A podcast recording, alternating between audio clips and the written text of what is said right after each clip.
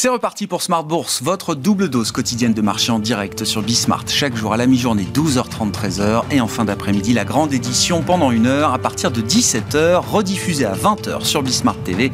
Émission que vous retrouvez chaque jour en replay sur bismart.fr et en podcast sur l'ensemble de vos plateformes. Au sommaire de cette édition, ce soir, une séance marquée par le retour des investisseurs américains après un week-end de quasiment 4 jours. Il y avait une demi-séance lundi à Wall Street avant le jour férié d'hier de fête nationale aux États-Unis. C'est donc le vrai démarrage de cette semaine écourtée pour les marchés euh, américains avec des investisseurs qui prendront connaissance ce soir du euh, compte-rendu de la dernière réunion de politique monétaire de la Réserve fédérale américaine.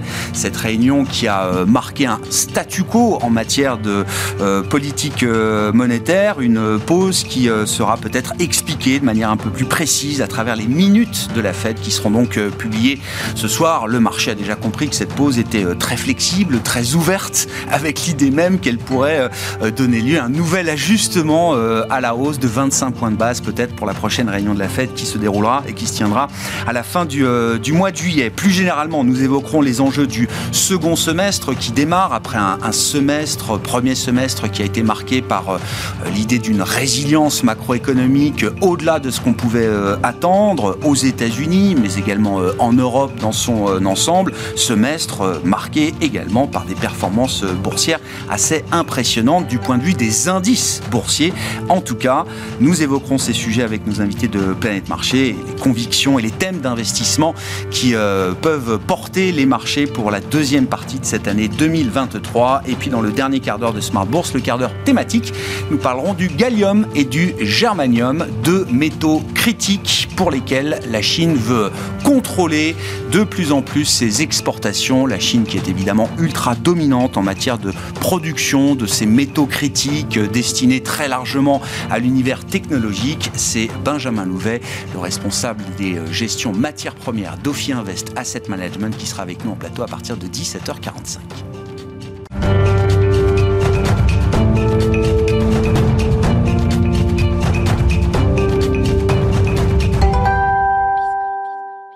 D'abord, les infos clés de marché. Comme chaque soir en ouverture d'émission, tendance mon ami avec vous, Alix Nguyen. Et visiblement, les investisseurs ont un peu besoin de souffler, notamment en Europe. Trois séances de léger repli pour euh, entamer ce mois de juillet. Une séance de baisse de quasiment 1% d'ailleurs euh, en fin de journée pour le CAC 40 à Paris. Et oui, peu de prise de risque avant les minutes de la Fed. Le marché se trouve aussi et encore sous l'effet euh, d'indicateurs chinois dont on retient un ralentissement de l'activité des services en juin pour rappel, le, le secteur des services chinois avait nettement rebondi après la levée des restrictions sanitaires. Et eh bien, en juin, il a progressé à son rythme le plus lent en cinq mois. La Chine qui a par ailleurs décidé euh, de limiter les exportations de métaux rares. Ils servent notamment à la fabrication de puces et de véhicules électriques, une mesure perçue comme une riposte aux restrictions imposées par Washington. Micron et Nvidia reculent. S'agissant des autres valeurs à suivre à Wall Street, au deuxième trimestre, Tesla a réalisé des livraisons records de ses véhicules fabriqués en Chine. Son titre progresse.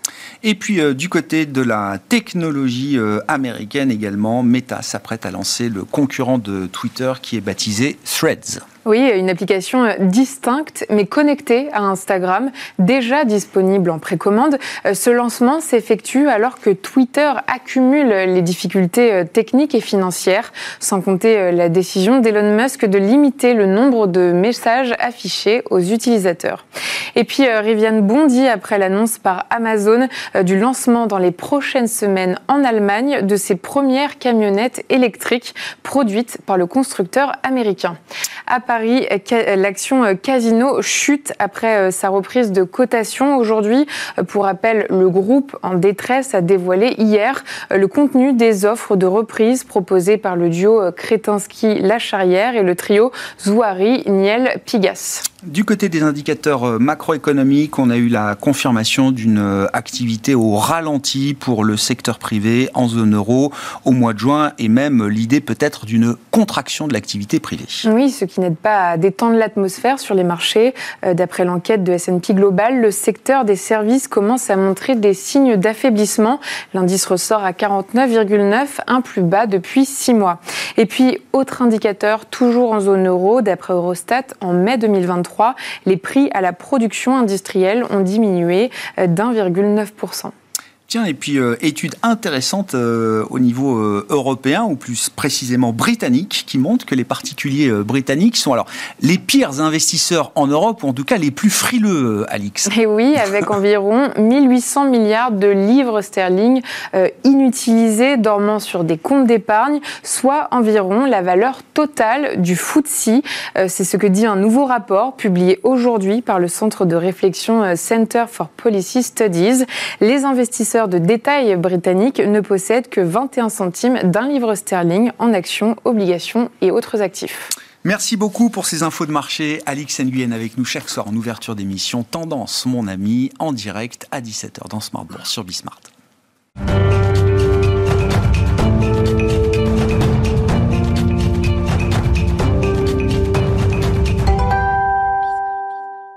Trois invités avec nous, comme chaque soir en plateau, pour décrypter les mouvements de la planète marché. Sophie Chauvellier est à nos côtés, gérante allocataire chez Dorval Asset Management. Bonsoir Sophie. Bonsoir.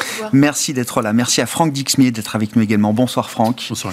Vous êtes directeur monde des investissements obligataires d'Alliance Global Investors et Edmund Ching est avec nous également en plateau. Bonsoir Edmund. Bonsoir. Ravi de vous retrouver. Vous êtes directeur monde des investissements de BNP Paribas Wealth Management. On est à la croisée des chemins, à mi-parcours de cette année 2023. C'est toujours un moment intéressant pour euh, regarder rapidement peut-être dans le rétroviseur et euh, en tirer peut-être quelques enseignements pour la suite. Euh, Edmund, sur le plan macro, le premier semestre a été marqué par ce concept de résilience. Hein. c'est quand même un mot qu'on a beaucoup entendu. Sur le plan des marchés, c'est un semestre qui a été quand même, en tout cas pour les actifs risqués, un semestre très favorable.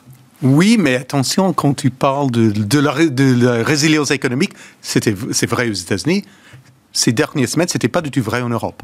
Attention. Donc euh, voilà, si on regarde les scrutins, les, indices PMI d'aujourd'hui, on est quasiment 49,9, ça veut dire 50, ça veut dire zéro croissance. Ça veut dire que ce phénomène de résilience s'épuise ici et là. Oui, mais bon, attention encore, parce que en Europe, on est, les consommateurs sont toujours touchés par le taux de, les taux d'inflation très élevés, 5,50 euh, dans la zone euro pour l'instant, notamment le prix alimentaire qui reste très élevé. Et là, ça me touche parce que même maintenant, je suis obligé de faire mes courses chez Lidl, comme tout le monde. Donc là, on, voit un changement de comportement des, des, consommateurs. Les, arbitrages et les changements de comportement de consommation concernent une population de plus en plus large. Voilà. Si je comprends. Ah ben, tout le monde. Pour dire les choses simplement. Ça veut dire tout le monde. Tout le monde. Et donc, effectivement, euh, sur l'épargne, oui, ah bah, on épargne un peu plus peut-être on consomme un peu moins entre-temps. Donc évidemment, si l'économie, ça a un impact à court terme. Est-ce que ça va durer dans le temps? Pas sûr. Pas sûr parce que si, par exemple, le, taux d'inflation en Europe baisse, comme par exemple en Espagne, on est en dessous de 2% de taux d'inflation en Espagne. Si le reste de la zone euro suit l'Espagne dans les prochains mois, on arrive vers, je ne sais pas, 2-3%, taux de bien. Bien sûr. Tu, tu seras bien. Et à ce moment-là, les consommateurs peuvent recommencer à consommer encore une fois parce qu'ils vont quand même profiter toujours des augmentations de salaire d'un côté, mais de l'autre côté, les taux d'inflation plus bas. Vous êtes en train de nous décrire une deuxième partie d'année pour la consommation en Europe qui pourrait être plus positive. L'idée d'une reprise de la consommation, en tout cas d'un retour du pouvoir d'achat peut-être. Voilà, c'est tout, tout à fait possible si les prix énergétiques restent très bas et les prix alimentaires baissent en même temps. Voilà. Hmm parce qu'on est très sensible à deux choses, parce que ce sont des deux choses qu'on achète quasiment toutes les semaines. Donc on est plus sensible à ces prix-là que aux autres prix, comme les prix des voitures qu'on achète euh, une fois tous les deux, trois, quatre, cinq. Bien sûr, bien sûr. Ça, c'est la clé pour vous en Europe oui. pour euh, les prochains mois et le, deuxième, euh, deuxième exactement. Mais c'est vrai que les sociétés sont assez résilientes. Ah bah, oui. Au niveau de bénéfice net par action, au niveau de rentabilité, fabuleux. Mais c'est exactement ça le problème, parce que c'est que c'est en grande partie que ça que le taux d'inflation en Europe reste aussi élevé toujours aujourd'hui. C'est un peu le serpent qui se mord la queue, hein, ah, comme on dit euh, effectivement. Qu'est-ce qui vous intéresse dans cette idée de, résilience? Alors après, on peut en débattre. Hein, effectivement, on le voit que dans le secteur manufacturier, la résilience est quand même moins forte que ce qu'on a vu dans le secteur des, services. Ça, c'est vrai en Europe, c'est vrai aux États-Unis, c'est vrai partout dans le monde. Néanmoins, il y a quand même l'idée que la macro euh, du premier semestre euh, a été plutôt meilleur que prévu au global, euh, Franck. Oui, on a eu euh, sans doute un élan dont on a sous-estimé l'impact, au niveau notamment de tout le soutien budgétaire. Ah. On a eu quand même 18% de PIB injecté par les autorités américaines sur les deux années de Covid, ce qui est fou. Ce qui est fou, on n'avait jamais. 5 000 milliards. Hein. Pour donner le montant absolu, voilà, c'est Blanchard qui le rappelait encore dans les échos, c'est 5 000 milliards. 5 000 milliards. On, a eu, on a eu un soutien très très agressif aussi, un très volontaire euh, en zone euro. Et en fait, ça, on l'a légèrement euh, sous-estimé dans, nos modèles, cette force d'inertie, tout cet excès d'épargne euh, qui a été accumulé dans les années Covid et qui est consommé qui soutient l'activité notamment dans les services, alors que c'est plus compliqué sur l'activité manufacturielle qui est en récession mhm. hein, aux États-Unis euh, comme en zone euro. Donc les services tiennent. Euh, il y a eu un effet sur l'emploi qui a été quand même extrêmement positif. Euh, on a des taux de chômage qui sont pratiquement au plus bas en zone euro. On flirte avec les plus bas aux États-Unis. Donc oui, la résilience, on la constate en fait ex post. On a eu un peu de mal à l'anticiper. Mais il y a tout de même un facteur qu'il faut, qu'il faut avoir en tête, c'est le fameux délai euh, pour la politique monétaire, hein, pour produire ses effets sur l'économie réelle. Mhm. Bon, c'est un délai de 12 à 18 mois, on le sait. Il ne faut pas oublier quand même hein, que le resserrement monétaire, il est quand même très récent. C'était il y a juste un an, en zone euro. Hein, ça a commencé en juillet 2022, ça a commencé en mars 2022 aux États-Unis. Aux États-Unis, plus 500 BP de hausse de taux. C'est énorme. Mhm. Dans, une, dans un intervalle de temps aussi court, en 15 mois, c'est considérable. 400 BP de resserrement monétaire en zone euro sur un an c'est considérable. Et ça commence à mordre. Ça commence à mordre dans l'économie. Et ça, on le voit notamment sur les indicateurs avancés. Mm. Mais on le voit maintenant. Et puis, il y a aussi un phénomène euh, qui est qu'on a sans doute vu le pic d'inflation. On a une décélération euh, de l'inflation qui est assez brutale, notamment aux États-Unis, sur l'inflation totale. Et donc, ça veut dire quoi? Bah, Ça veut dire qu'on a des taux réels qui vont devenir positifs. Et ça, ça va participer au ralentissement. Donc on, rentre, on rentre dans un mécanisme euh, graduel de ralentissement, mais qui peut s'accélérer avec des taux réels de plus en plus hauts. c'est ça. C'est maintenant qu'on va voir les taux réels remonter. Et, la Fed, de, ce point de vue-là, va laisser ces taux réels euh, remonter. L'idée de la pause et du higher for longer, c'est bien cette idée-là. Euh, mais c'est ça qui est important. C'est pas tant le niveau absolu des taux, Bien sûr, ça compte. C'est piloter les taux réels maintenant. C'est piloter les taux réels et c'est surtout cette phase de plateau. Donc combien de temps, combien de temps les banques centrales vont laisser leurs taux sur des niveaux euh, élevés dans un contexte où l'inflation décroît pour effectivement ralentir encore plus sa demande et donc euh, peser sur la composante la plus résistante de l'inflation, ce qu'on appelle l'inflation sous-jacente. Est-ce que ça veut dire qu'on arrive au moment où euh, la résilience économique, qui a été quand même un, un soutien important pour les entreprises et donc pour les valeurs boursières euh, notamment. Est-ce qu'on arrive au moment où cette résilience va devenir peut-être une mauvaise nouvelle, dans le sens où elle va obliger les banques centrales à, maintenir un durcissement monétaire euh, bah, le temps qu'il faudra? Oui, bah la réponse est oui. oui. On, a eu en 2022 l'initiation de la normalisation monétaire. On est rentré en 2023 dans le dur. Hein. On est dans le resserrement. On n'est plus dans la normalisation monétaire. On est dans le resserrement. On arrive dans la phase la plus mature du cycle monétaire. Et c'est là, effectivement, qu'on va voir les effets très très tangibles euh, d'un point de vue microéconomique. Bon, il y a un moment de vérité donc qui s'annonce devant nous là au cours de ce second semestre. Euh, Sophie, euh, est-ce que la résilience qu'on a observée jusqu'à présent, est-ce que c'est un espoir pour la suite? Est-ce que c'est de bon augure pour la suite? Ou est-ce que le risque de rupture macro notamment existe et se renforce même peut-être au fur et à mesure que cette résilience s'étend dans le temps? Alors, en fait, c'est, je, je partage votre C'est-à-dire que c'est, on a eu le, Covid a apporté tellement de distorsions dans la lecture classique qu'on pouvait faire du cycle économique que c'est aujourd'hui devenu, euh, c'est, plus difficile de, trancher euh, de façon, de façon traditionnelle entre guillemets. C'est-à-dire que il y a de vrais facteurs de résilience et effectivement, d'un côté, euh, la baisse de l'inflation, ça va nourrir les taux réels. C'est déjà le cas aux États-Unis. Hein. On a plus de 1,6 de taux réels sur le 10 ans américain. Ça va arriver en Europe. Mais de l'autre côté, ça redonne du pouvoir d'achat aux ménages. Donc, en fait, moi, ce que je trouve le plus difficile aujourd'hui, c'est ces deux tranchées dans ce scénario entre un scénario de soft landing, et puis euh, une Fed qui finit, enfin une Fed, une BCE, peu importe, des banques centrales qui seraient trop dures trop longtemps et qui finiraient par provoquer euh, une récession. Et c'est le, c'est vraiment le dilemme qu'on a. c'est vraiment le, domaine le plus difficile à, trancher. Euh, ce que je constate quand même, hein, au-delà de la politique monétaire, c'est la politique budgétaire.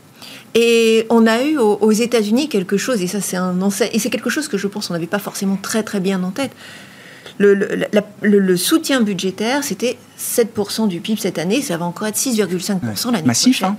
C'est colossal. Hein. Donc on a d'un côté une Fed qui monte de plus de 500 points de base, c'est tout, ce qui aurait dû être un choc majeur, et qui finalement euh, ne l'a pas été parce que de l'autre côté, on avait euh, les ménages qui avaient une cagnotte, l'effet de plein emploi, plus un soutien budgétaire inédit alors qu'on était au plein emploi. Tout ça fait euh, cette espèce d'anomalie qu'on est en train d'observer. Donc quand est-ce que, quand est-ce que cet élément-là, entre guillemets, se normalise? Il y a des signaux effectivement sur, sur les services. On commence à observer le, le post-Covid, entre guillemets, l'effet post-Covid qui avait amené le net rebond des services se normaliser. Effectivement, l'industrie, alors l'industrie c'est pareil, on parle des PMI, mais il y a une énorme différence entre les enquêtes et les, bah et les données réelles. C'est-à-dire que aujourd'hui, euh, et c'est pour ça que quand on regarde les entreprises, on est toujours surpris, ah euh, la, la, croissance euh, aussi ah bien, enfin la croissance. Je vois encore ce matin la production industrielle française plus 1,2% je vois les commandes à l'industrie aux États-Unis, ça fait 5 ou 6 mois que c'est positif et que ça repart. Les, PMI sont contredits par les données réelles. Donc, c'est cette phase qui est, moi, je trouve extrêmement compliquée. En fait, le problème qu'on a, c'est, je, je, repense à ce que vous veniez de dire sur la, les taux réels, c'est qu'il y a une non-linéarité. C'est-à-dire que hum, on a des hausses de taux, il se passe rien, il se passe rien, il se passe rien, et puis mm. on n'est effectivement pas à l'abri d'un choc financier. On a vu le choc SVB, avant ça on, avait on a eu le choc fonds de pension britannique. Bon, il y a des entre guillemets, il y a des fragilités qui se font jour, et, pour nous une des une des, inquiétudes à venir, c'est vraiment, c'est plutôt en 2024, et ça va être le refinancement euh, d'un grand, nombre d'entreprises. Parce que là, une des raisons de la résilience aussi, c'est que personne, plus ou moins, personne n'a eu besoin de se refinancer jusqu'à maintenant. Toutes les entreprises se sont refinancées à des taux pratiquement proches de zéro. Euh, et le mur, entre guillemets, cette espèce de spectre du mur des refinancements dont on n'avait pas entendu parler depuis très longtemps, parce que ça préoccupait personne, va commencer à arriver en 2024. Et, euh, et donc pour moi, l'instant de vérité, il est encore décalé. Il est plutôt sur, euh, sur 2024, pas tout de suite. Et là, ce qu'on peut voir, pour le moment, en tout cas, on verra dans les périodes de publication et dans la communication des groupes, mais je trouve qu'il commence à y avoir un petit peu des. Euh, c'est euh, on peut commencer à avoir des entreprises qui disent ah bah oui ça ralentit. Alors là on a vu sur les industriels parce que ce qui a été très bizarre c'est la surperformance des cycliques versus les défensifs, ce hmm. qu'on n'attendait pas. Et, et, les cycliques, notamment les industriels, ont fait extrêmement bien. Là, on commence à avoir des alertes sur les résultats dans, le, dans, la, dans les chemistry, dans les... Euh, la chimie la, chimie, Ouais, ouais. Donc dans les intrants. Hein, dans les intrants. L'industrie, ça va toujours très bien. Mais bon, petit à petit, c'est en train de se distiller. C'est des warnings liés à la demande finale Ou c'est des... warnings encore liés à des problèmes d'offres, de capacité? ça, D'accord, c'est vraiment la demande. Et là, sur les industriels, on commence à voir peut-être, voilà, la demande chinoise pas aussi bonne que ce qu'on imaginait, ta, ta, ta, mais l'Europe, les États-Unis, ça va encore, mais enfin, c'est peut-être un petit peu moins fort en termes de rythme. Donc, bon, ça arrive progressivement. Mais ça veut dire que la, saison de publication de résultats là, qui va, être, elle va être ah celle-là, elle va être intéressante. Moi, je pense qu'elles sont toutes intéressantes. Elles sont toutes intéressantes, mais jusqu'à maintenant, on était surpris favorablement, c'était super. Et là, c'est peut-être là qu'on va commencer à avoir une inflexion. Ça va, alors, dans les moments de vérité, effectivement, trimestriels, il y a les publications d'entreprises. Euh, Edmund, d'accord. Quel va être l'enjeu là pour la saison de publication et les messages des entreprises? Est-ce que euh, la Chine, qui a été une déception du premier semestre, est-ce que ça va se retrouver un moment ou dans les résultats ou dans les guidance des, euh, des entreprises mondialisées? Est-ce que le phénomène, effectivement, d'affaiblissement de, de la demande va se retrouver aussi dans les discours? Là aussi, jusqu'à présent, la résilience des entreprises a été éprouvée trimestre après trimestre. On attendait toujours un moment que les marges ah, calent, etc. Ça a toujours été plutôt mieux prévu jusqu'à présent. Oui.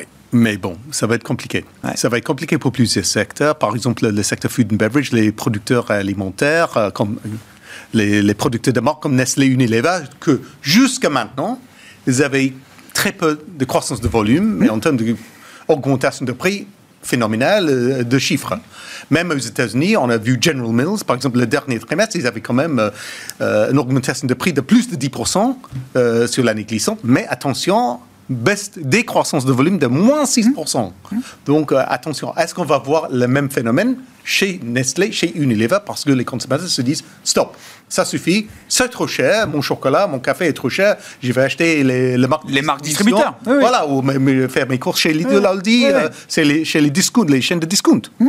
Là, on va le voir peut-être dans les prochains, euh, dans les prochains résultats trimestriels. On voit quand même dans les enquêtes auprès des entreprises qu'elles indiquent, alors euh, pas qu'elles vont baisser leur prix, mais qu'elles vont arrêter de les monter au rythme auquel elles ont monté ah. leur prix. Ça, c'est déjà dans les enquêtes, c'est déjà écrit quelque part. Hein. Exact, exact. Et si on écoute les supermarchés, ils nous disent la même chose. Hmm. Même chez Sainsbury en Angleterre, le PDG a dit exactement ça. Pour la première fois, les prix sont en baisse. Donc euh, là, il faut faire des offres spéciaux pour incentiviser les consommateurs, sinon ils ne viennent pas. Ils ne viennent plus. Ils n'achètent plus.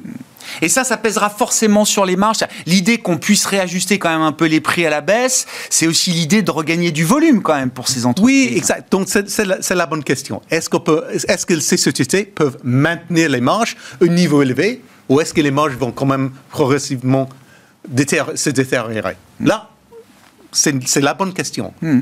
Bon, si je suis un peu Et ça, c'est très spécifique Ça, c'est d'un secteur à l'autre non, non, de plusieurs secteurs. De plusieurs secteurs à quel moment est-ce que, par exemple, les compagnies aériennes peuvent continuer à augmenter les prix parce que les billets sont ultra chers, les billets, billets de train, même chez SNCF, euh, euh, c'est hors de prix maintenant.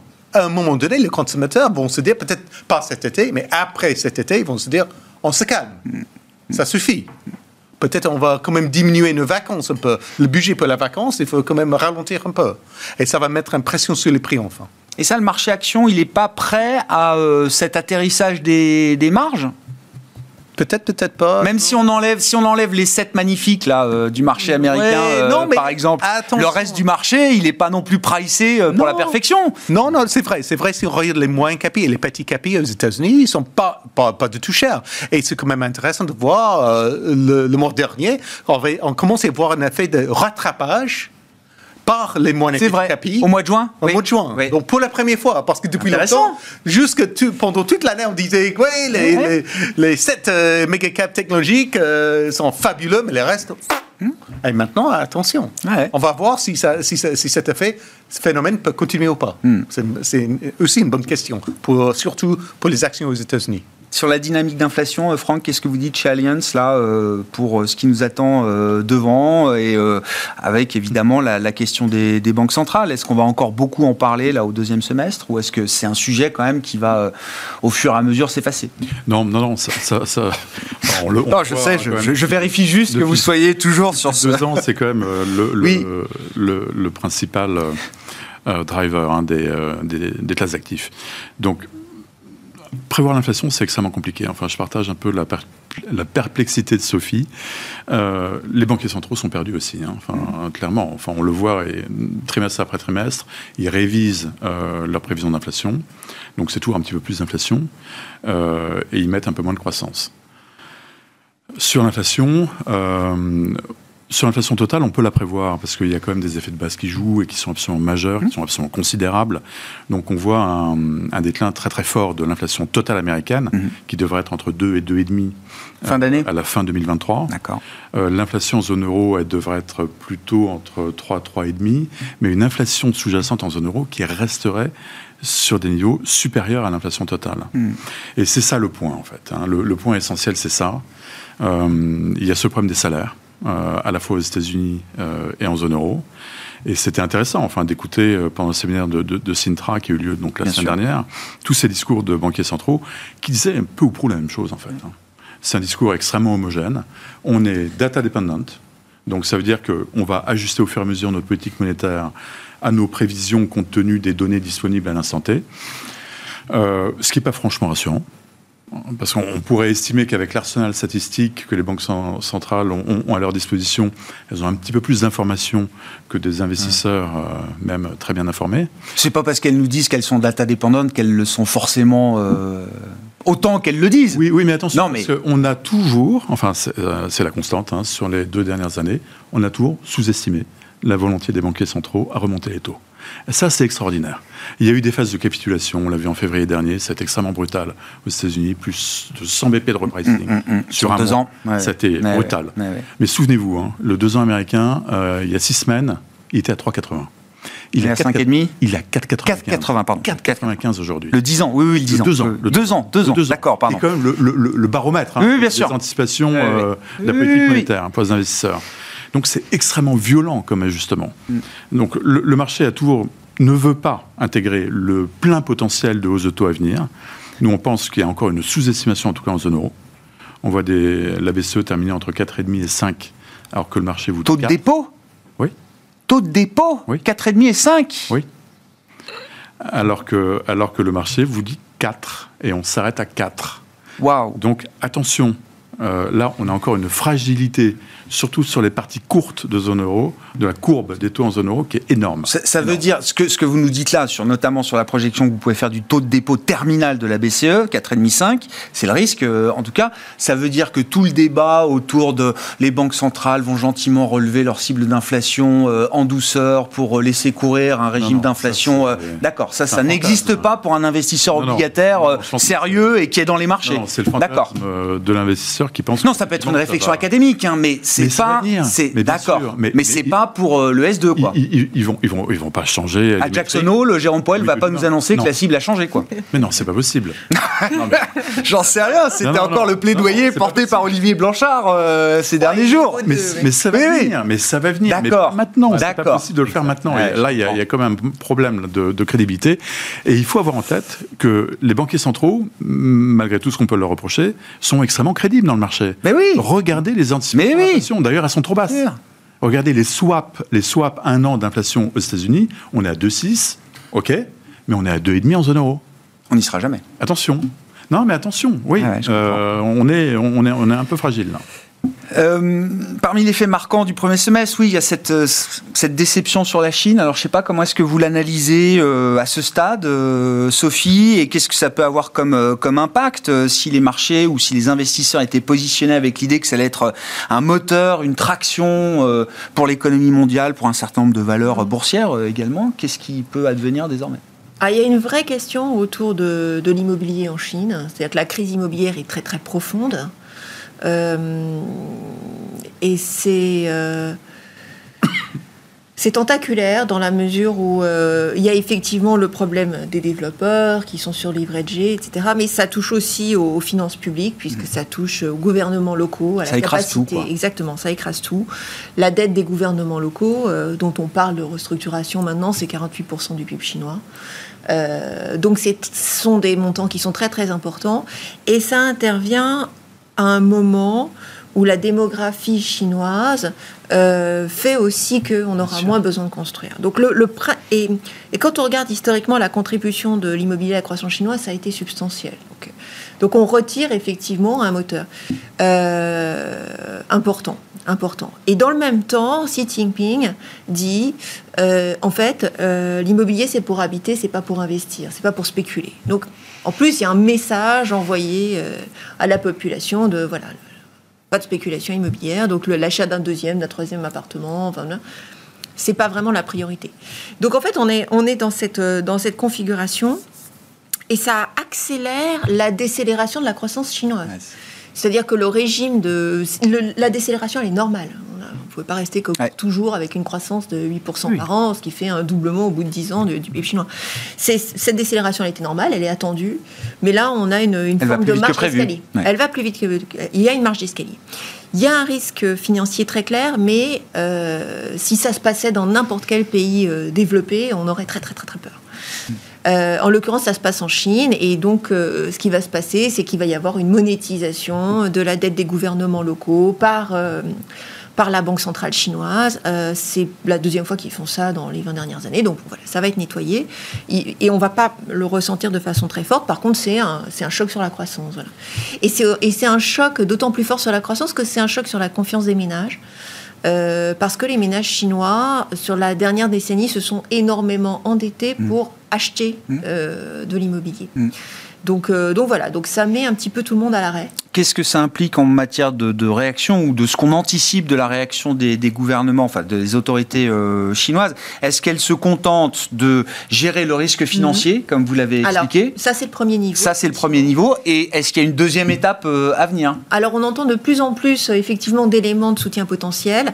Donc, numéro un, défaisance des dettes des gouvernements locaux, incitation pour les constructeurs à finir les programmes qui avaient déjà été vendus, etc. Bon, tout ça, on, nettoie, entre guillemets, mais ça prend un peu de temps. Hein. Et en face de ça, euh, la mise en place de mesures de soutien aux ménages à la consommation. Donc une espèce d'incitation à la consommation. Parce que les ménages ne manquent pas d'épargne. Hein. Ils, ont ils ont un stock d'épargne colossal. Non, mais on pensait que c'était de l'épargne excessive et une partie est finalement de l'épargne de précaution, de ce qu'on comprend. Exactement. Et c'est aussi de l'épargne de précaution parce que le, ben, le taux de chômage a monté en Chine, euh, que euh, les, la sécurité sociale n'est pas la même en Chine qu'en France, hein, si on veut prendre un exemple que nous on connaît bien. Donc il y a moins de safety net, même s'il y en a il y en a quand même moins, donc les gens sont plus prudents. Et puis ils voient aussi, c'est un gros stress finalement de voir l'immobilier baisser. Ils avaient un peu euh, jamais vu ça. C'était un réservoir de valeur. Ben, c'était puis le patrimoine. Euh, voilà, de patrimoine, un réservoir de valeur. Et, euh, et, potentiellement ça l'est moins. Donc il y a une vraie crainte autour de ça. Donc ils sont en train de, de mettre en place des mesures de soutien aux ménages. Alors, est-ce qu'ils vont faire un chèque, un peu, comme ce qui a été fait au moment du Covid par les Américains Tous les ménages vont avoir. Il était question de 1000 Jomimbi, enfin donc 1000 yuan. Ça, pour, euh, pour référence, un, menu McDo, euh, j'ai regardé. Ouais, bien sûr, ouais. Ça coûte 40 yuan, donc c'est pas mal. Mais je okay. c'est pas mal de soutien pour que les ménages, effectivement. Euh, voilà, donc on en est là. et, à mon sens, pour que le gouvernement soit plus agisse de façon plus forte, il faut que ça aille plus mal. Parce que ça va quand même pas si mal. Enfin, faut quand même pas exagérer. Effectivement, la croissance est moins forte que ce qu'on pouvait attendre, mais, mais ça va pas mal et on est quand même dans une, dans une économie. C'est-à-dire que le euh, risk-reward pour l'investisseur qui s'intéresserait au marché action chinois, il est pas encore tout à fait optimal. Alors, alors on est si on cherche le catalyse, c'est-à-dire euh, ce qu'on avait connu, euh, ce qu'on avait connu en 2015, qu'on avait, c'est-à-dire la, vraiment la budgétaire très forte, le push, c'est pas évident tout de suite, tout de suite. Par contre, il y a quand même, là, il y, y, a une histoire de valo. C'est-à-dire que là, effectivement, c'est le marché le, plus, euh, le moins aimé, le plus détesté, comme on veut. Hein. C'est ce qui a fait le, c'est la performance relative la pire. C'est ah tout ce qu'on peut imaginer avec le contre du yuan en plus, et tout est risque géopolitique, ah contre-perf du yuan, etc. Donc il y a bon, voilà, mais l'impulsion, pas tout de suite. Sur la Chine, euh, Edmund. Oui, on est positif depuis longtemps. Ça fait mal depuis le fin janvier et nous restons optimistes pour l'instant. Vu le fait que c'est vrai, il est il nous manque un catalyste énorme comme en 2015. On va, on va pas, on va, on va pas l'avoir. Non, c'est clair. Non, mais le président Xi nous a dit. Mais il y a la valo. Il faut pas, voilà, mais le valo, peut-être il faut quand même euh, remonter le niveau de rentabilité, comme on a vu par exemple le Japon. Il faut quand même que les, les actions, les sociétés chinoises arrivent à faire ça aussi, et peut-être aussi payer un peu plus de dividendes. Parce qu'à ce moment-là, les Chinois vont comprendre pourquoi acheter des actions, parce qu'on a un rendement intéressant. En ce moment, ce n'est pas vraiment le cas. Hmm. Bah, si ce sera le cas un jour, peut-être ils vont acheter les actions chinoises, c'est peut-être plutôt des actions domestiques, les A-shares, et donc euh, peut-être il faut privilégier plutôt les A-shares, parce que si Président J va aider le marché actions, oui, c'est domestique. domestique, bien sûr. destiné aux, services domestiques. Sur, sur l'immobilier, qu'est-ce que vous dites? Parce que alors pas l'immobilier chinois, moi ce qui m'intéresse de plus en plus, c'est quand même ce qui se passe sur l'immobilier américain. Autant la crise immobilière chinoise, elle est bien documentée, renseignée depuis quelques temps. Autant il y a une forme de mystère là aussi sur l'immobilier américain qui repart. Est-ce que l'immobilier américain repart, euh, Edmund? Hmm, Attention, oui. Euh, les mises en chantier, oui, mais attention. Le moral des promoteurs, les mises en chantier, je voyais les dépenses de construction dans le secteur industriel, c'est vertical. Oui, mais avec les, euh, dépenses de construction, c'est vrai, mais c'est quand même lié aux incentives, effectivement, les programmes. Bah, l'IRA non, mais les crédits ah. d'impôt donnés, ah. par exemple l'Inflation Reduction Act, Bien sûr. voilà. ça c'est un énorme boost à la croissance, bah à la demande en termes de construction. Bah c'est pas que les maisons, quoi. Non. C'est loin non, non, non. les maisons. Mais il n'y a pas que le résidentiel hein, dans l'immobilier. Voilà, hein. exact, exact. Oui, mais tout ce qui est résidentiel ou tout ce qui est même euh, euh, bureau de centre-ville, bah, on voit des poches de croissance à côté qui, euh, qui, compensent un peu la faiblesse qu'on peut observer sur voilà, certains segments. on a toujours plein de, pas mal de craintes, surtout sur les bureaux. C'est toujours, c'est toujours vrai en Europe, mais surtout aux États-Unis. Mais bon, si je parle à mes confrères chez BNP Paribas Real Estate, ils me disent attention, même déjà, si on parle du marché de commercial real estate, l'immobilier commercial, ce hmm? c'est pas que les bureaux. C'est quand même en Europe, de moins en moins les bureaux, de plus en plus les autres segments. Par exemple, les entrepôts. D'accord. les logistiques. Logistique, oui, la oui. santé, Ok. la data center, Bien sûr. euh, les autres choses, effectivement. Et les hôtels. Ouais. Bon, donc, euh, euh, effectivement, le marché immobilier commercial en Europe, il, est quand même de plus en plus diversifié. Mhm. Et c'est aussi vrai aux États-Unis. Oh, attention, le segment le plus important dans l'immobilier commercial est bizarrement multifamily residential. Les ah, résidences- voilà, les Ah bon immeubles. Les immeubles Les immeubles, mais résidentiels. Résidentiels. D'accord. Donc, effectivement, Ah, on achète un immeuble, on loue les comprends. appartements. Et là, c'est le segment maintenant le plus important dans le marché immobilier commercial aux États-Unis, encore plus que les bureaux. D'accord. Donc, il ne faut pas se trop. Donc il y a du résidentiel aussi dans le dans l'immobilier commercial oui, américain. D'accord. Bon. C'est commercial par résidentiel. oui, j'entends, j'ai compris, j'ai compris. C'est un peu bizarre. Ouais, c'est comme ça. C'est ouais. comme ça. Donc, il faut faire un peu. faut, faut faire attention. Ouais, mais Mais enfin, on n'a pas eu, on n'a pas le crash que, que, Non, que non, 500 non. points de base de hausse de taux euh, infligés de manière aussi Bah, violente attends, aurait pu générer. Mais on euh, n'a pas encore eu le refus. Voilà, c'est pas fini encore. hein. C'est pas fini. Voilà, il faut quand même il faut attendre les vagues de refi- refinancement de- d'endettement. Ça commence, c'est c'est quand même difficile. On commence à voir quand même le Chapter 11, les, euh, les dépôts, les- quand même le dépôt, dépôt du En bilan. faillite, oui, En oui, faillite, oui, oui. voilà, des Ouais. défaillances. hein. Ça commence. Ouais. Mais c'est pas fini. série à ça- suivre, quoi. À suivre, mais bon, il faut pas exagérer non plus. Non, non, oui, oui. Et sur, euh, sur, Franck. les, sur les ménages euh, aux États-Unis pour l'immobilier, il y a un phénomène intéressant. C'est que maintenant, ils sont à 15% euh, en mortgage variable seulement. Mais oui, mais oui. la On, France, on- hein. on était à plus de 40% Mais avant oui, la crise, mais oui. euh, la grande crise Bien sûr, bien sûr, bien sûr. Alors, on vient d'un point bas, on était Bien à 5 sûr, ou 6%. bien sûr. Mais enfin, quand même, ça permet d'amortir des chocs. Ouais. Non, mais c'est vrai. Effectivement, si on ne déménage pas, il n'y a pas de souci. Parce qu'on on paye les mêmes échéances, le même montant en cash flow tous on les n'est mois. pas mis à la porte. Voilà, exact.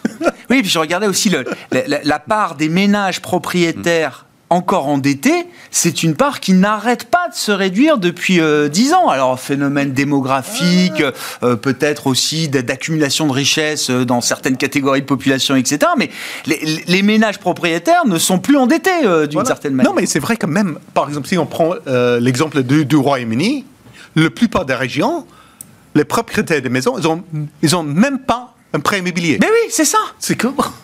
Donc, il y a des salaires qui courent à 7%, euh, plus de prêts immobiliers. Mais c'est un problème pour les banques centrales. Ah bah, bien Et sûr. le, le taux moyen des mortgages est à 3,5 aux États-Unis. hein. Oui, Voilà. Voilà, Bien 3,5. sûr. Oui, ce qui, ce qui 7% incite pas à en reprendre, euh, effectivement. 7% Quand on, ben voilà, quand on a, non, mais ce qui explique le gel, effectivement, de Oui, ce, hein, de ce marché, des transactions. Oui, ça gèle, personne n'a envie de bouger de ses Après en, positions. après, en niveau, quand on regarde effectivement en niveau, les transactions, elles sont sur Ah, des niveaux extrêmement bas. hein. Bah, C'est-à-dire, personne les- peut bouger, c'est normal. Oui, bah, bien sûr. Effectivement, c'est très Bien très sûr. bas. Ouais, voilà. Bon, le marché est un peu atone. À propos de refinancement, euh, Franck, donc il y a eu le choc euh, monétaire, le choc des taux directeurs, effectivement, qui a euh, fait souffrir les marchés obligataires. Est-ce que les obligataires vont regarder un peu ce qui se passe du côté des finances publiques euh, à l'issue de ces deux, trois ans un peu, un peu particuliers euh, dans l'histoire, pour dire les choses euh, On le disait, hein, il y, a- y a pourtant euh, en dérivé quand même un déficit qui se réduit aux États-Unis, mais qui reste encore à 7-8% euh, 7-8% du PIB. En zone euro, on est encore quand même dans quelque chose qui ressemble à du quoi qu'il en coûte, même s'il faut plus le dire. À quel moment le marché se réintéresse à ce... Parce que moi, ce que je vois, c'est que les périphériques, euh, qui sont toujours quand même euh, censés être les pays les plus fragiles, les plus endettés, euh, surperforment euh, largement. hein. Oui, alors c'est vrai qu'il y, a- y une surperformance macroéconomique aussi. Enfin, Oui. la croissance italienne, elle se porte très Bah très bien, hein, ma foi. Révisé à la hausse encore pour Voilà. 2023. Et ça, c'est vrai que ça a permis de consolider le spread BTB Bund sur des niveaux de 160 autour. Ouais. Oui, alors c'est un peu un mystère, si vous voulez. Enfin, on, on sait que de toute façon, c'est l'épée de Damoclès euh, qu'on a au-dessus de la tête depuis toujours hein, euh, sur les marchés en zone euro. C'est le- les problèmes structurels d'endettement. Euh, sur l'Italie, il y a toujours eu cette capacité à générer des excellents primaires hein, qui fait qu'on s'est accommodé quand même d'une situation où certes, il y avait un niveau d'endettement absolument record, mais finalement, euh, ce niveau d'endettement restait peu ou prou stable au fil du temps. Et ce que regardent vraiment les marchés, c'est à la fois donc cette capacité à générer des excellents primaires, et c'est plus le cas pour l'Italie. Donc là, on va rentrer quand même dans une zone de turbulence, c'est évident, mais c'est la dynamique de la dette. Et, et- et là, euh, enfin, on peut, on peut parler de la France, hein, qui a bénéficié d'un statut assez. Oui. Est-ce que le problème, c'est toujours l'Italie ou est-ce que c'est un problème plus euh, semi-cœur euh, désormais euh, également? Alors, on peut appeler ça un problème. En tout cas, euh, on peut on peut peut-être s'attendre à avoir un peu de respiration sur les spreads euh, des pays semi-cœurs. Oui. Oui. oui, parce qu'on on bénéficie d'un statut un petit peu particulier en France qui ne reflète pas franchement des fondamentaux, notamment en termes de dette sur PIB, et puis, et puis de volonté surtout euh, de réduire structurellement la dette. Enfin, on voit qu'il y a quand même un niveau de résistance qui est assez mmh. phénoménal là-dessus. Mmh. Hein. Donc, euh, enfin, ça, c'est un sujet pour le semestre qui arrive, pour plus tard, pour 2024 encore. C'est plus long terme. C'est D'accord. C'est vraiment dans la toile de fond. Oui, je comprends. C'est même pas un facteur de deuxième ordre. C'est encore plus lointain. D'accord. Mais, mais dans les allocations euh, structurelles de gros institutionnels, ça compte. Ah bah bien sûr. Oui, ça compte. Oui, oui. Mm. c'est pas des allocs qu'on bouge tous les quatre matins. Hein, donc euh, effectivement. Bah, à propos d'allocations, allons-y. Petit tour de table. Où est-ce que vous êtes à l'aise là dans le monde obligataire aujourd'hui? La question étant quelle duration euh, pour le second semestre là? Jusqu'où on a envie de reprendre de la duration euh, obligataire sur les grands marchés que, sur lesquels vous opérez? on, aime les États-Unis, euh, la courbe américaine. On n'aime pas les parties courtes d'une manière générale, hein, qui sont qui bougent encore beaucoup. Hein. Qui sont soumises à, des réappréciations de, politique monétaire, etc. Donc même aux États-Unis, enfin on n'en a pas parlé, mais on estime qu'il y a, a peut-être une chance que, pour que la Fed fasse un petit peu plus que ce qui est pressé. Ok, mais on n'est pas loin du taux terminal aux États-Unis. Et on l'a très bien vu, en fait. Hein. C'est les parties courtes qui ont bougé. Le 10 ans, grosso modo, il, fait, il fait rien. Il, est, il est bien calé. Donc pour nous, c'est vraiment un point d'entrée. Euh, et à racheter sur toute faiblesse euh, du marché américain. On est un petit peu plus prudent en zone euro parce que là, on pense qu'effectivement, euh, on n'a pas du tout pricé le plein potentiel des hausses de taux à venir. Mais la, la, grande question, ça va être quand même quelle est l'autonomie de la BCE à continuer à remonter mmh. ses taux alors que la Fed s'impose. Ça, c'est compliqué. Donc, rien n'est écrit. Mais en tout cas, il y a il nous semble. Mais la conviction la plus forte, c'est quand même euh, les, États-Unis. C'est une conviction positive. Euh, on est un peu plus euh, défensif sur zone euro, il est un peu tôt pour, pour investir. Et le, monde émergent en termes de dette obligataire, c'est... C'est un bon timing pour commencer à bâtir des positions. Historiquement, le, le pic sur le cycle monétaire américain est un bon point d'entrée hein, sur la dette émergente souveraine. Donc, euh, et puis les souverains émergents, ils sont déjà dans une phase de, euh, beaucoup plus accommodante hein, de leur politique monétaire. Ils ont passé vraiment le, leur pic euh, de, de, de, taux. Donc oui, là, il y a un thème, il y a un thème intéressant. Hmm. Et sur le crédit, attention au marché du high yield, qui est, on en parlait tout à l'heure, un peu pricé à la perfection. C'est un marché qui aujourd'hui ne peut pas encaisser un choc brutal sur les économies. Hmm même si on n'a pas un scénario de hard landing, soyons humbles, on n'est pas protégé aujourd'hui par les spreads. D'accord. Un choc de ce type. Oui, j'entends. oui, parce qu'en absolu, on a des rendements importants, mais vous dites c'est le spread qui compte là-dessus. Oui. Euh, et, et, puis on est pressé sur les taux historiques de défaut entre 4 et 5. On peut avoir un petit peu plus, notamment aux États-Unis. Hmm. Edmund, dans une allocation euh, globale pour des clients euh, wealth management chez BNP Paribas, ou est-ce que qu'est-ce qui va faire de la performance pour vous là au bah, deuxième semestre? Toujours les actions japonaises qui marchent bien. On est long depuis longtemps. On est et finalement ça marche. Donc euh, j'ai pas envie de couper l'idée maintenant parce que je pense que sont toujours. Euh, il y a un momentum. Il y a quelque chose qui est en train de se construire. Parce qu'il y a un changement structurel. Enfin, on l'a attendu depuis 30 ans et enfin ça arrive. Donc euh, faut pas rater le train. Voilà, parce qu'on a attendu long, très longtemps quand même. Deuxième point, peut-être il faut regarder encore une fois les actions au Royaume-Uni parce que ah. personne n'aime le Royaume-Uni maintenant. Les, Britanniques, les premiers, n'investissent pas dans leurs actions, c'est ce que nous rappelait Alix euh, tout à l'heure. Attention, parce que pour les Britanniques, ils investissent beaucoup euh, par défaut dans leurs fonds de retraite. Oui, c'est vrai, c'est vrai. Il y a le système des fonds de pension. Voilà, c'est autre chose.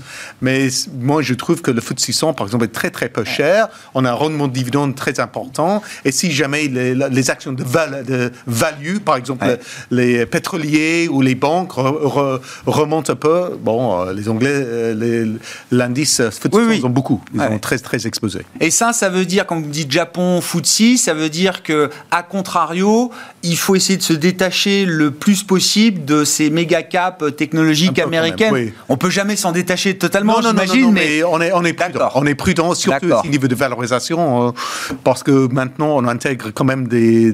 effectivement, on a intégré l'IA pour des, 10 ans, là. voilà, non, mais c'est vrai. Hein. Ah et, le problème pour moi, moi j'ai une doctorat en IA. Et moi, je ne sais rien. Donc, comment, euh, comment en, en, tant d'investisseur, on peut quand même euh, prévoir les, les croissances de bénéfices nets pour Google, pour Microsoft à cause de l'IA Impossible. Peut-être le vrai gagnant va être une société qui est même encore non cotée, par côté, pas listée en bourse.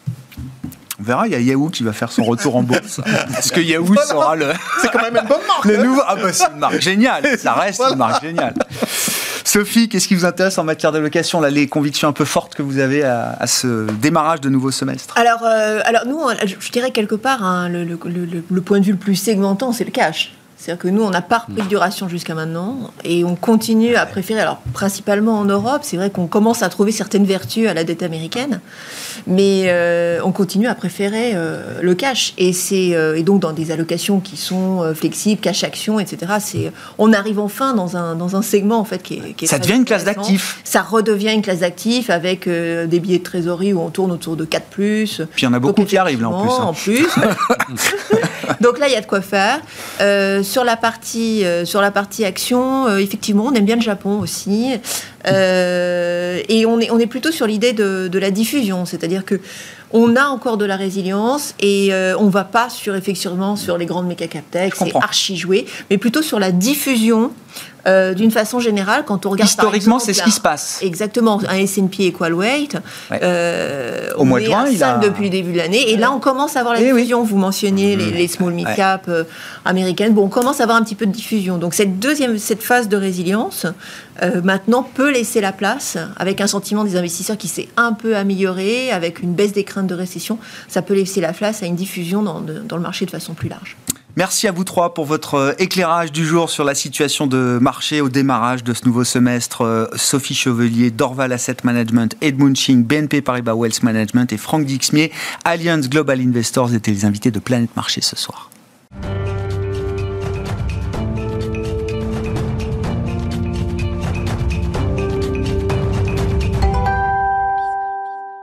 Le dernier quart d'heure de Smart Bourse ce soir est consacré au thème des matières premières avec le spécialiste et le directeur de la gestion de matières premières d'Ofi Invest Asset Management, Benjamin Louvet, qui est à mes côtés en plateau. Bonsoir Benjamin. Bonsoir Grégoire. Germanium et gallium, donc ce sont euh, deux métaux euh, critiques qu'on a découverts ou redécouverts euh, à l'occasion des annonces chinoises et de la volonté de Pékin de. Alors, j'ai pas compris que c'était pour l'instant une restriction forte des exportations, mais pour l'instant une politique de contrôle des exportations qui se met en place et qui aboutira peut-être à un moment effectivement à des, restrictions sur ces deux métaux critiques pour euh, l'industrie technologique euh, au sens large pour euh, lesquels la Chine est évidemment un producteur ultra dominant dans le monde.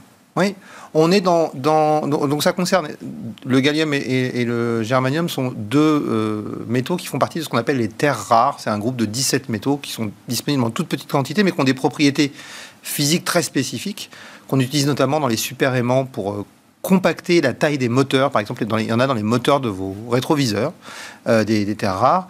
Et le gallium et le, germanium ont des propriétés spécifiques qui font que le gallium, on l'utilise beaucoup dans le photovoltaïque, dans les LED, euh, dans des applications comme ça. Le, germanium euh, est utilisé euh, pour d'autres applications des technologies bas carbone. Donc, pas mal d'applications, de, surtout aujourd'hui dans ces technologies bas carbone, ce qui pourrait contrarier quelque part nos, nos, la transition. notre développement et notre transition. Mm. Et c'est bien là-dessus que joue la Chine. En fait, l'enjeu pour elle financier est assez faible parce que euh, s'ils sont ultra dominants sur ce marché, hein, puisqu'il y a encore quelques mois, euh, la Chine produisait et raffinait à peu près 90% des terres rares. Aujourd'hui, on a déjà bien baissé, on est plutôt qu'à plus qu'à 70% parce que les pays autres ont découvert cette dépendance.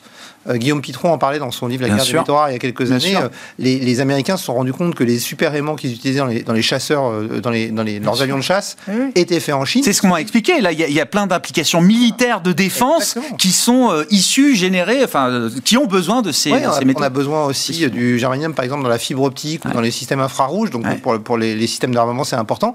Et, et quand l'armée américaine s'est posé la question de démonter ces aimants pour voir s'il y avait des mécanismes d'espionnage dedans. Il est remplacé par d'autres super aimants pas faits en Chine. Quand ils ont vu le coup, ils ont dit non, mais la prochaine génération, on, prendra des super aimants faits, chez nous, mais on va pas démonter cela.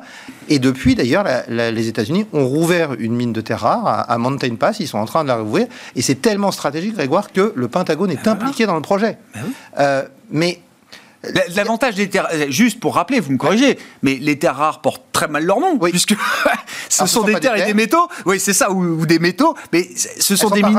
C'est ça, voilà. Elles qui sont, absolument pas rares. Simplement, leur exploitation est coûteuse, euh, demande beaucoup de main-d'œuvre, c'est assez polluant, euh, et ce qui fait qu'on a décidé de ne pas les exploiter. Mais il y a des ressources de terres rares qui sont plutôt bien réparties dans le monde. Mmh. Et juste pour mémoire, dans les années 70, le plus gros producteur de terres rares au monde, c'était un tout petit pays qui s'appelle les États-Unis.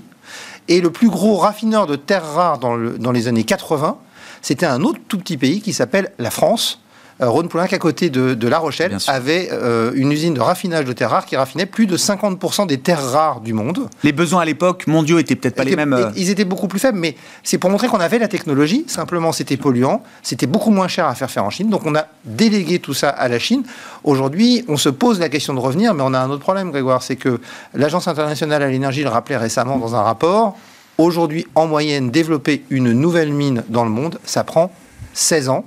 Donc, notre capacité d'adaptation rapide est relativement limitée, surtout sur un produit où la Chine est ultra dominante comme, comme celui-ci, ce qui pose d'ailleurs d'autres problèmes et d'autres questions pour d'autres métaux, comme le cuivre, comme le nickel, comme le cobalt, où la Chine n'est pas ultra dominante en termes de production, mais en termes de raffinage. Aujourd'hui, la Chine raffine entre 30 et 70% de tous les métaux de la planète.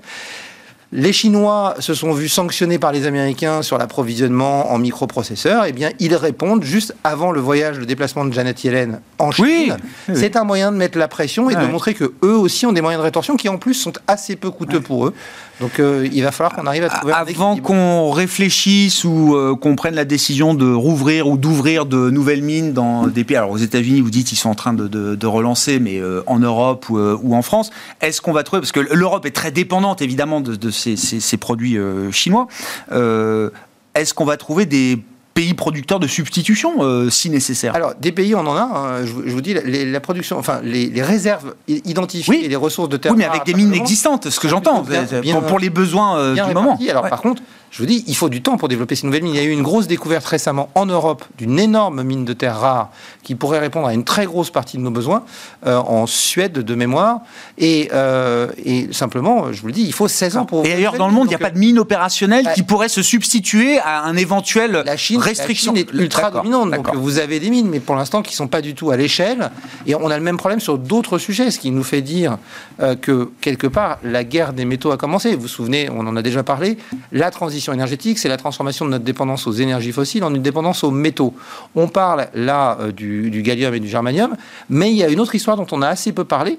Euh, mais depuis 2020, la Suède a énormément de mal à se fournir en graphite en provenance de Chine. Le graphite est un élément essentiel des batteries des véhicules électriques.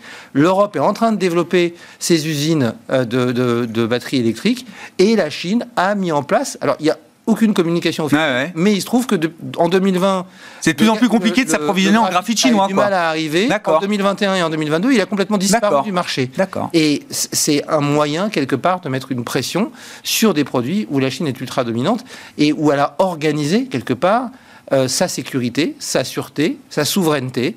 Et aujourd'hui, quelque part, nous, on a pris beaucoup de retard dans ces programmes, ces programmes-là. On essaye de les rattraper avec les lois européennes, le Critical Raw Materials Act porté par Thierry Breton, le Net Zero Industry Act. Mais ça prend du temps.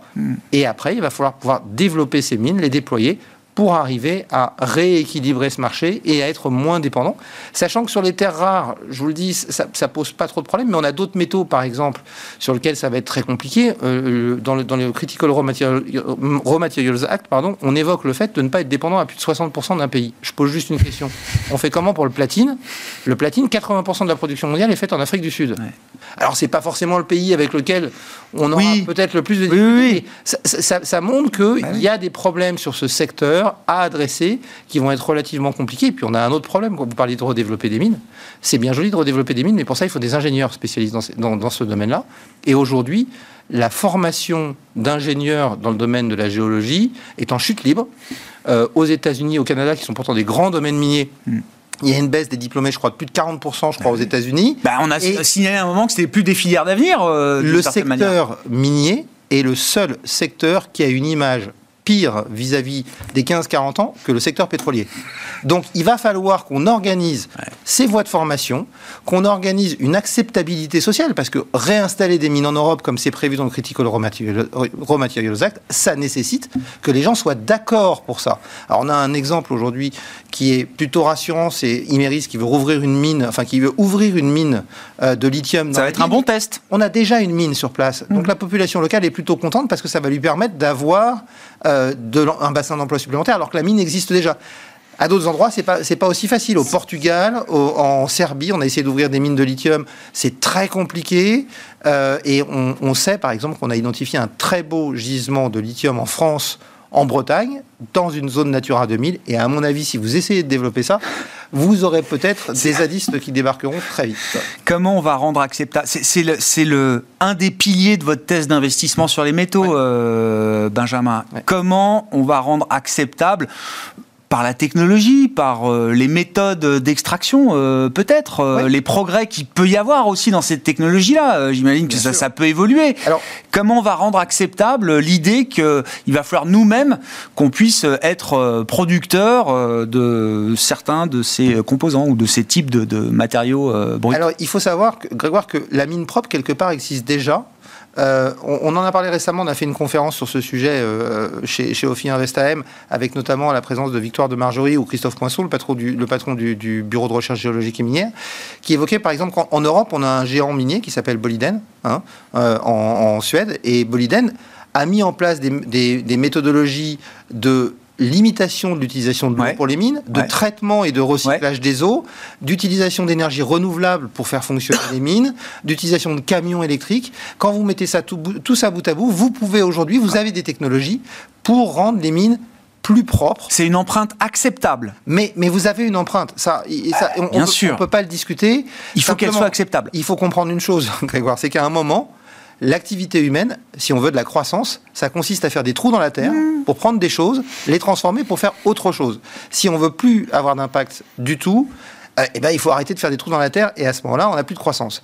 Simplement, si notre priorité c'est le CO2, Aujourd'hui, les énergies fossiles sont responsables de 70% des émissions de CO2 sur la planète.